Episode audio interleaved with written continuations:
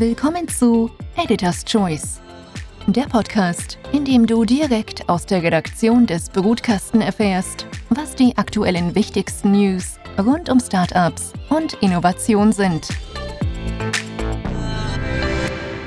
Hallo liebe Community und herzlich willkommen zu Editor's Choice, dem Podcast des Brutkasten, wo die Redaktion des Brutkasten einmal pro Woche, immer mittwochs, über die bisher wichtigsten News der bisherigen Woche spricht. Und ähm, ja, wir haben gleich das erste prickelnde Thema, nämlich am Montag ist das Kaufhaus Österreich gestartet.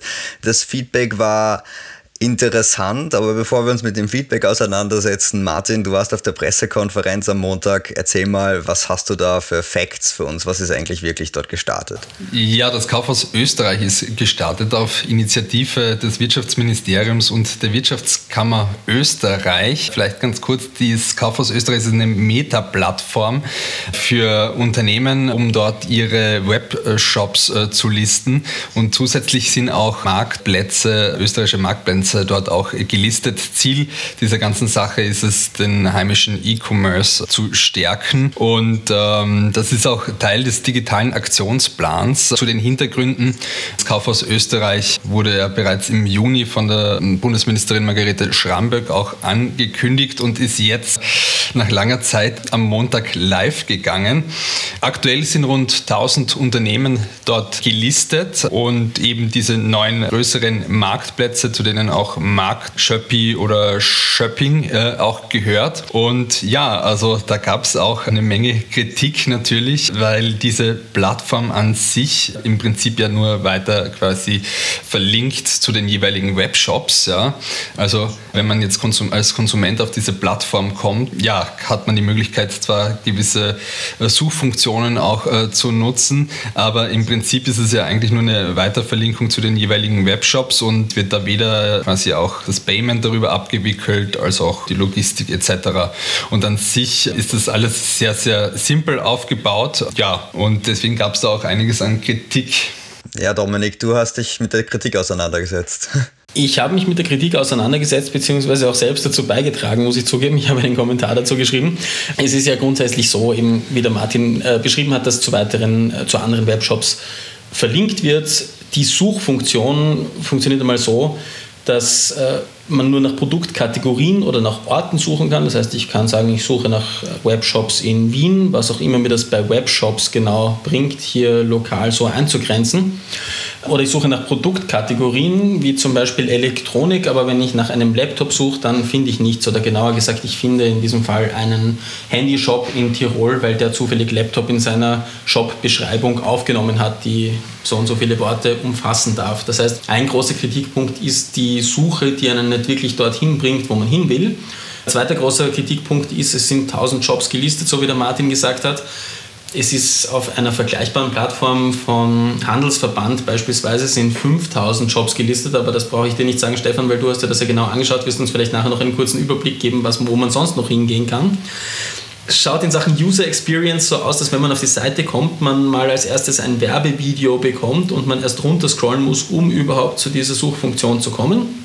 Und dann lassen sich noch einige Punkte finden. Die österreichische Aktivistin Nuno Kaller hat das schon ein paar Tage vor dem Launch von Kaufhaus Österreich zusammengefasst. Für sie ist es frustrierend, Sie hat nämlich im März wirklich zu Beginn des ersten Lockdowns im Grunde genommen so etwas präsentiert, so etwas hingestellt. Das war optisch nicht ganz so ausgeklügelt, aber es hat im Grunde genommen genau diese Funktion gehabt. Das hat sich seitdem auch weiterentwickelt, da sind weitere Shops draufgekommen. Das heißt, diese Liste gibt es schon lange. Es gibt vom Handelsverband eine ähnliche Liste. Es gibt äh, eine österreichische Startup-Lösung, die eine richtige Suchmaschine entwickelt hat am ersten Wochenende des ersten Lockdowns gelauncht hat, Anna sucht. Und die Kritik, dass im Juni die Pläne präsentiert werden und dann wirklich im Dezember in der dritten Woche des zweiten Lockdowns etwas gelauncht wird, was es seit Monaten gibt und als großer Wurf präsentiert wird, ich glaube, die ist wirklich nicht mehr von der Hand zu weisen.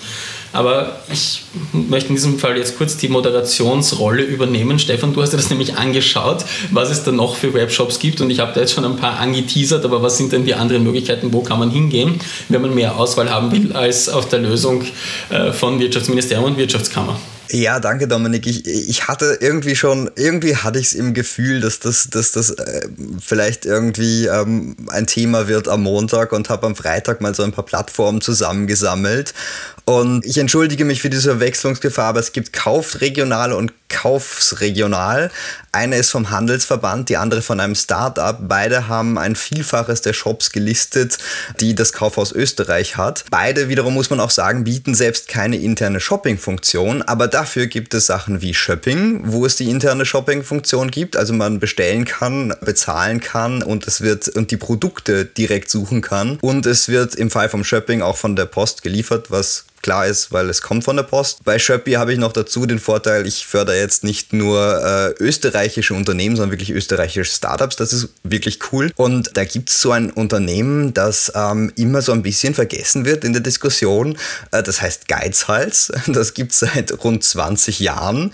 Und dort habe ich eine Produktsuche mit allen Metainformationen. Ich habe den Preisvergleich und oft entscheidet da sogar der Markt, dass ich aktiv zu einem, also erstens kann ich sagen, ich möchte möchte, jetzt, ich entscheide mich für den österreichischen Händler und oft entscheide ich mich einfach als Konsument direkt für den österreichischen Händler, weil ich sehen kann, okay, ich habe da hier bei dem Händler ums Eck, habe ich für mein Smartphone die Selbstabholung und ich muss nicht auf den Boten mit dem, mit dem A drauf warten. Ja?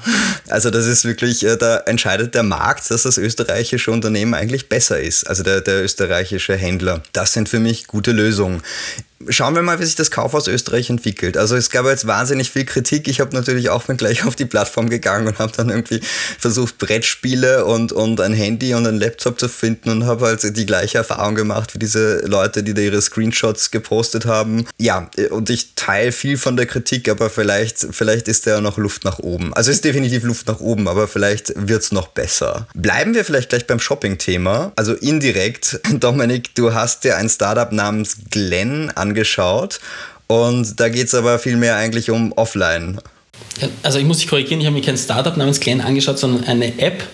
Das Startup dahinter ist Humanizing Technologies, das sitzt in Deutschland und auch in Wien im Accelerate und die machen AI-Lösungen und zwar sind sie eigentlich spezialisiert auf Software für Roboter. Das heißt, ähm, diese kleinen äh, humanoiden Roboter, die man immer wieder sieht, für die programmieren sie Software und äh, machen damit verschiedene Pro Pro Projekte, setzen das um.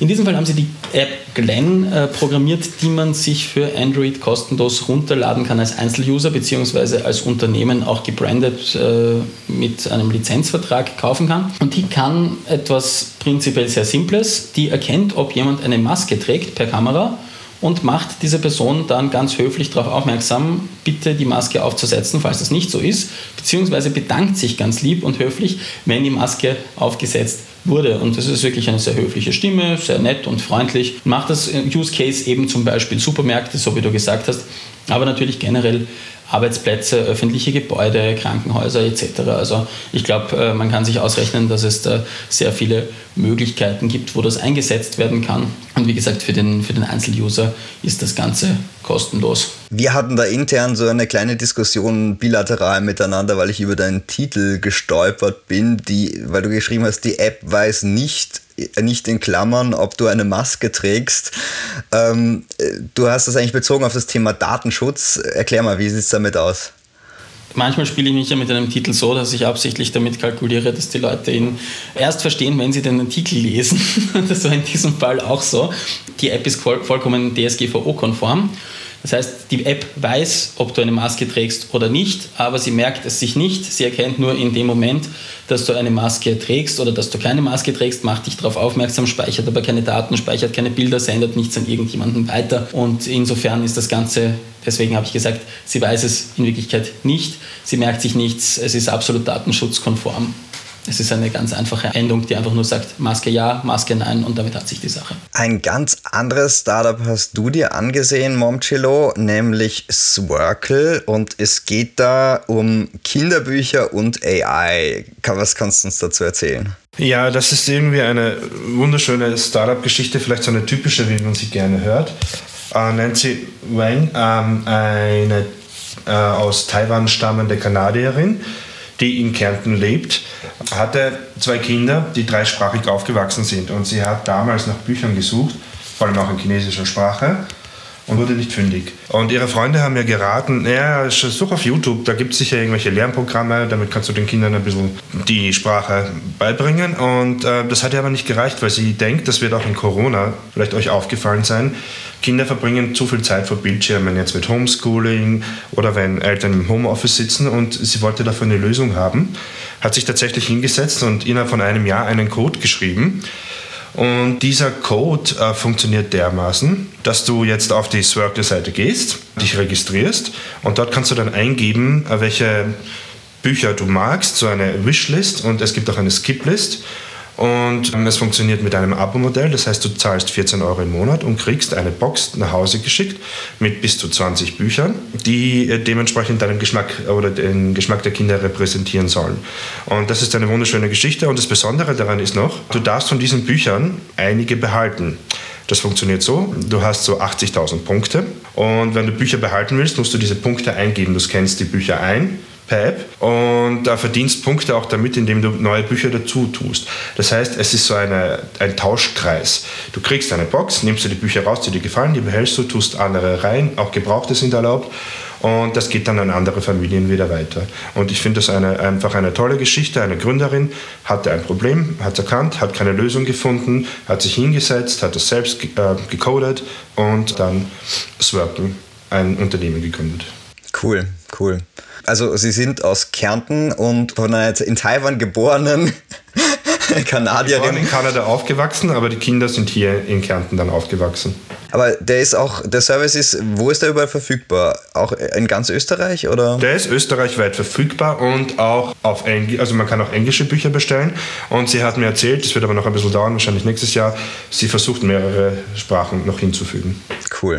Sehr cool. Gut, wir waren eigentlich, das waren unsere drei Hauptthemen. Wir starten nun mit einem neuen Schwerpunkt. In der Rubrik Startups und Mobility besprechen wir jede Woche spannende Lösungen von Startups im Mobility-Bereich. Diese Rubrik wird freundlicherweise unterstützt von Mazda, die mit dem Elektroauto Mazda MX30 ebenfalls einen wichtigen Impuls für die Mobilität der Zukunft setzen. Und Dominik, wir starten gleich. Wir haben unglaublich viele Lösungen. Wir mussten uns dann irgendwie für eine entscheiden und äh, wir haben uns für EaseLink entschieden, weil du dazu eine spannende Geschichte an Bord hast. Genau, EaseLink, ein Grazer Startup, die schon vor ein paar Jahren ihre Matrix Charging Technologie präsentiert haben. Das ist eine Ladelösung, eine mehr oder weniger kabellose Ladelösung für E-Autos, wo äh, sich das Auto im parkenden Zustand von unten automatisch geladen wird, also sich automatisch connected. Wir haben schon vor ein paar Jahren eine Kooperation mit einem chinesischen E-Auto-Hersteller gemacht. Und das Interessante ist von Easlink, man, man hört zwar in Österreich schon immer wieder von ihnen, aber in Europa sind sie wenig auffällig. In China scheint die Idee aber wirklich gut anzukommen. Und sie haben jetzt eine Kooperation gestartet mit der National New Energy Vehicle Technology Innovation Center, kurz NEVC aus China, für alle, denen das nichts sagt. Mir, muss ich zugeben, hat es auch nichts gesagt bis gestern. Das ist eine, ein großer Verband der chinesischen E-Auto-Produzenten, wo einige der größten Produzenten auch äh, Teil, also Zulieferer äh, in China mit an Bord sind und die haben eine Kooperation mit Islink gestartet und eine Absichtserklärung unterschrieben, wo sie gesagt haben, sie streben an, dass die Lösung von Islink zum Standard in ganz China wird. Jetzt äh, kann ich natürlich aus meiner Perspektive nicht beurteilen, ob das jetzt eine 95-prozentige Chance für Isling ist, zum Standard in China zu werden oder doch eine 5-prozentige. Aber ich denke, grundsätzlich ist es mal eine große Geschichte für ein österreichisches Startup, eine große Ambition. Und äh, ich gehe davon aus, wenn es gelingt, zum Standard in China zu werden, dann ist wohl der Weg äh, für die Ausbreitung im gesamten Weltmarkt geebnet. Also für mich eine große Geschichte diese Woche. Das ist per se schon ein großer Markt. Äh, kannst du auch was zu, zu dem USP von EaseLink eigentlich sagen? Also so zum, zum technologischen? Was macht das eigentlich aus? Also was, was ist an EaseLink so toll? Wie gesagt, äh, der Unterschied ist, bislang muss ich ja, egal welche Charging-Technologie ich verwende, das Auto anstecken. Das heißt, ich gehe irgendwo hin, ich muss mich hinstellen, ich muss ein Kabel reinstecken und EaseLink hat das einfach im Hinblick auf die weitere Verbreitung von E-Autos sich anders überlegt. Du stellst das Auto auf einen EaseLink Parkplatz sozusagen, das ist unten ein Panel und es kommt dann äh, zu einer automatischen Connection zwischen Auto und dem Panel im Boden und es erfolgt automatisch das Laden, während das Auto geparkt ist. Und das ist natürlich eine Lösung, die in einer Welt für eine Welt gedacht ist, in der E-Mobilität der Standard ist und wo alle Leute E-Autos fahren. Aber eben äh, genau das scheint in China einfach gut anzukommen. Cool. Also mich erinnert das, ich stelle es mir ein bisschen vor wie, wie diese kabellosen Handy-Charger, ja, die, wo das Handy einfach auf so eine Ladestation drauflegst. Ja, ganz so ist es nicht. Also es fährt, es fährt schon ein, ein es gibt schon eine physische Berührung, es, es fährt etwas aus, aber, aber im Prinzip äh, funktioniert das Ganze ohne weiteres Zutun von Fahrerin oder Fahrer. Man muss sich auch nicht ganz genau auf einen Zentimeter genau reinparken, sondern es reicht, wenn man da drauf steht und dann sucht sich das automatisch seinen Weg. Super cool. Dann wünschen wir dem Team von Easlink viel Glück, dass sie da den chinesischen Markt erobern, weil der ist riesig. Und sofern ich es mitbekomme, ist auch Elektromobilität dort ein definitiv wachsendes Thema. Danke Dominik für die Insights, danke euch allen für die Insights in dieser Runde mal wieder. Und ja, euch liebe Community, danke schön fürs Zuhören. Wir geben ab an die freundliche Dame vom Abspann. Bis nächste Woche. Ciao. Ciao. Ciao. Ciao. Das war Editor's Choice der Podcast aus der Redaktion des Brutkasten. Wenn es euch gefallen hat, dann schickt uns Feedback, bewertet und abonniert uns. Danke fürs Zuhören und bis nächste Woche. Euer Brutkastenteam. team